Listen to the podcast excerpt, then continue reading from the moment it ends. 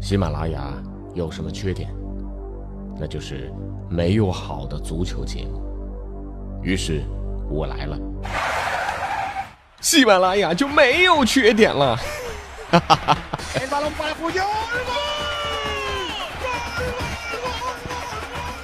我是俊君，喜欢足球，听足球欢乐多。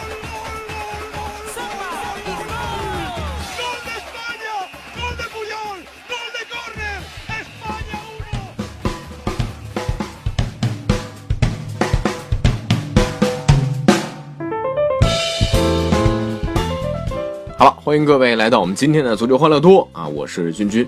那刚刚过去的这个周末啊，让咱们中国球迷最关注的，当然就是啊，昨天晚上足协杯的决赛。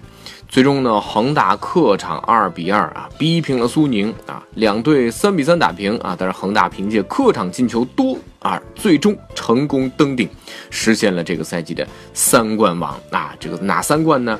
联赛冠军、足协杯冠军，还有这个赛季出的超级杯的冠军。而这三项比赛的亚军都是谁呢？他都是苏宁啊。当然，说到这个比赛，这个确实代表咱们中国足球最顶尖的水平啊。呃，不过呢，这个很多球迷，特别是江苏苏宁的球迷啊，对这个裁判肯定是一肚子的火啊。这个足协杯这个第二回合决赛之前啊，那中国足协呢最终决定啊，聘请一个叫做傅传辉的新加坡裁判来执法这场比赛。这个怎么说呢？找了一个确实不是发达足球地区的裁判来执法我们中国最顶级的一个比赛，这个确实一些本土裁判，我觉得也也有点想不通啊。这很多本土裁判也不干了，那微博上呢就冷嘲热讽啊，这肯定不高兴嘛啊，这什么概念？相当于咱们这个中国的这个乒超联赛最后的总决赛啊，找了一个柬埔寨的乒乓球的啊这个裁判来执法。这当然让本土裁判很不爽。那，而且呢，你要知道，整个二零一六赛季，中国足协始终坚持一个原则，那就是用本土裁判。为什么用本土裁判呢？啊，我觉得这个要说到刚刚过去的这个中超颁奖典礼啊，这个有幸呢，君君和同事呢都去了这次的这个典礼。呃，当时呢，这个裁判办的主任刘虎啊啊，还特别这个说到过这个事儿啊。说这个联赛期间呢，有些俱乐部特别在关键场次啊，觉得哎，你们是不是也考虑一下，像以前用一下外籍裁判？但是呢，我们拒绝了啊。为什么？确实培养咱们的年轻裁判啊，呃，在联赛当中去积累他们的经验。虽然现在可能吹的多多少少有些问题，但是这个确实是非常必要的一件事情啊。这个君君也支持啊。那么说到这个足协杯。第一回合，这个黄野军啊，确实这个比赛结束之后，咱们在足球欢乐多当中也说过啊，这比赛过程当中的一些吹罚，呃，确实有些问题，特别对恒大不太有利啊。那场比赛结束之后，我记得在节目当中咱们还给恒大这个鸣过不平，结果啊，这个恒大呢说你不行啊，这第二回合你得换裁判，呃，但是为什么最后换了呢？呃，我觉得有两点原因啊。一点原因呢，确实这个第一场比赛啊，黄野军的执法让足协感到了巨大的压力，对不对？你一个中国足协旗下杯赛的最高水平的比赛啊，你最后这个裁判差点毁了比赛，那第二回合你中国足协不得干点什么吗？啊！但是这个第二点我觉得更加关键，那就是大家想一想啊，这个里皮的高额年薪谁出的呀？许家印呐。许家印帮中国足协解决了一个很大的问题啊，出了这笔钱啊，请到了世界最顶级的名帅，而且里皮上任之后，国家队确实焕发出了完全不一样的精神面貌啊。那这个呢，就是吃人嘴短啊，拿人手软，所以呢，恒大一施压，中国足协最终只能就范。但是呢，你能不能换一个好一点的裁判啊？你能不能啊换一个相对发达地区的水平的地方的裁判啊？日本啊，韩国啊，对不对啊？哪怕沙特、伊朗啊、乌兹别克斯坦这些地方的裁判来了之后，都比一个新加坡裁判要好吧？所以这件事情，那换裁判确实你拿了别人的钱啊，要替人办点事儿，对不对？这个很正常。但是你是不是一定要换一个新加坡的裁判啊？这荒唐的判罚真的是层出不穷啊啊！比如说四十八分钟，特谢拉和马丁内斯在进攻当中先后被放倒，但是呢，哎，他们没有任何表示啊。另外，比赛读秒的时候，特谢拉突入禁区倒地，但是呢，还是没有做出判罚。确实这个大家都听到了。比赛结束之后，这个裁判员上台领奖的时候，全场报以黑哨的喊声和嘘声啊。还记得啊，去中超颁奖典礼的时候啊，当颁到这个最佳裁判奖的时候，当时呢，这个呃，君君身边就有朋友说啊，他说，哎，这简直就像从一群只有一米身高的人群里面找一个一米零一的人啊。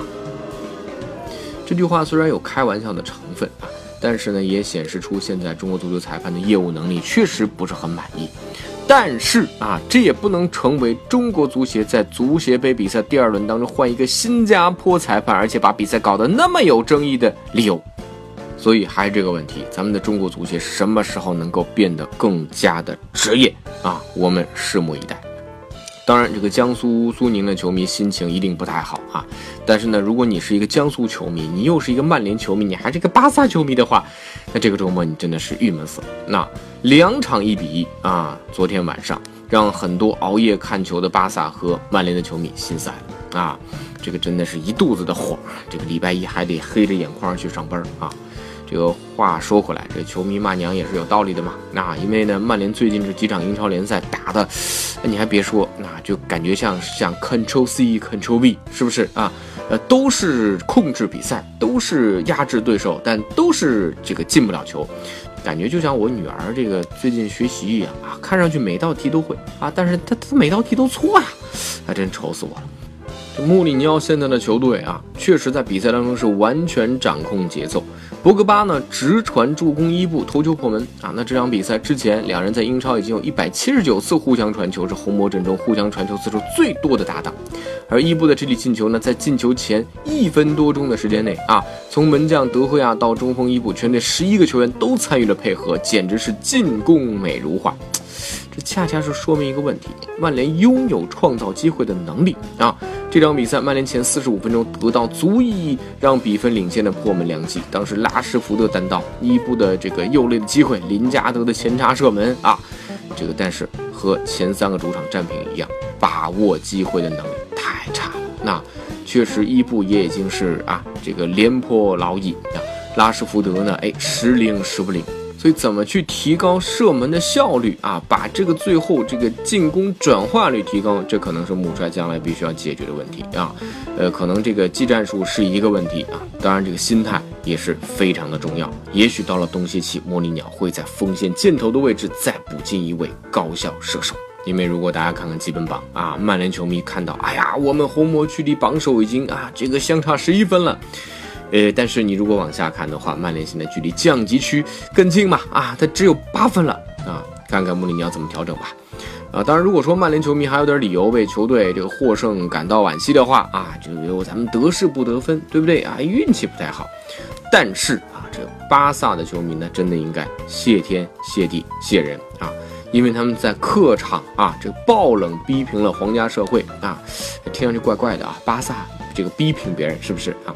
确实，这个巴萨碰到皇家社会啊，这个特别在这个皇家社会的主场，他他就是没有任何的办法。那这个整个联赛客场打皇家社会，巴萨已经九年不胜啊，而且上半时这场比赛踢得空前狼狈啊，四十一分钟没有一脚射门呐，这这这简直就是啊，西班牙的中国队嘛，那。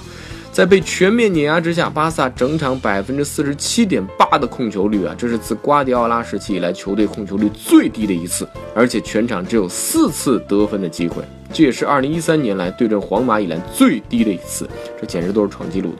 而且呢，主裁判还错判了皇家社会一次并没有越位的进球，皇家社会还击中了一次门柱，也就是这场比赛啊，巴萨能够全身而退，那简直真的是要向上天祷告。这皇马球迷呢，曾经有里亚索魔咒啊，因为在拉克鲁尼亚的主场，皇马曾经连续十七年不进球。那如今呢，这个阿诺埃塔球场则成了巴萨的地狱，整整十个赛季了，巴萨还是没有能够在客场战胜皇家社会啊。就是有人问，还有哪个弱队的主场让强队踢得这么困难啊？呃，这军军立马想到了，哎呀，这个中国香港和国足啊，哎，咱们国足在香港面前，他他也算强队吧。十三轮联赛现在只拿了二十七分，巴萨距离皇马已经有六分的差距了。下周呢，巴萨将在诺坎普来对阵皇马，这是一场啊西班牙的国家德比世纪大战，他们只剩下一条路了啊！如果赢球夺冠，希望可以延续；但是要是输了的话，九分的差距，那今年巴萨还是好好踢欧冠吧。大家呢有时间也可以来关注一下微信公众号“足球欢乐多”，也可以来微博搜索“足球欢乐多 FM”。足球欢乐多的 QQ 群是幺七七幺六四零零零零。我是君君，我们下期节目。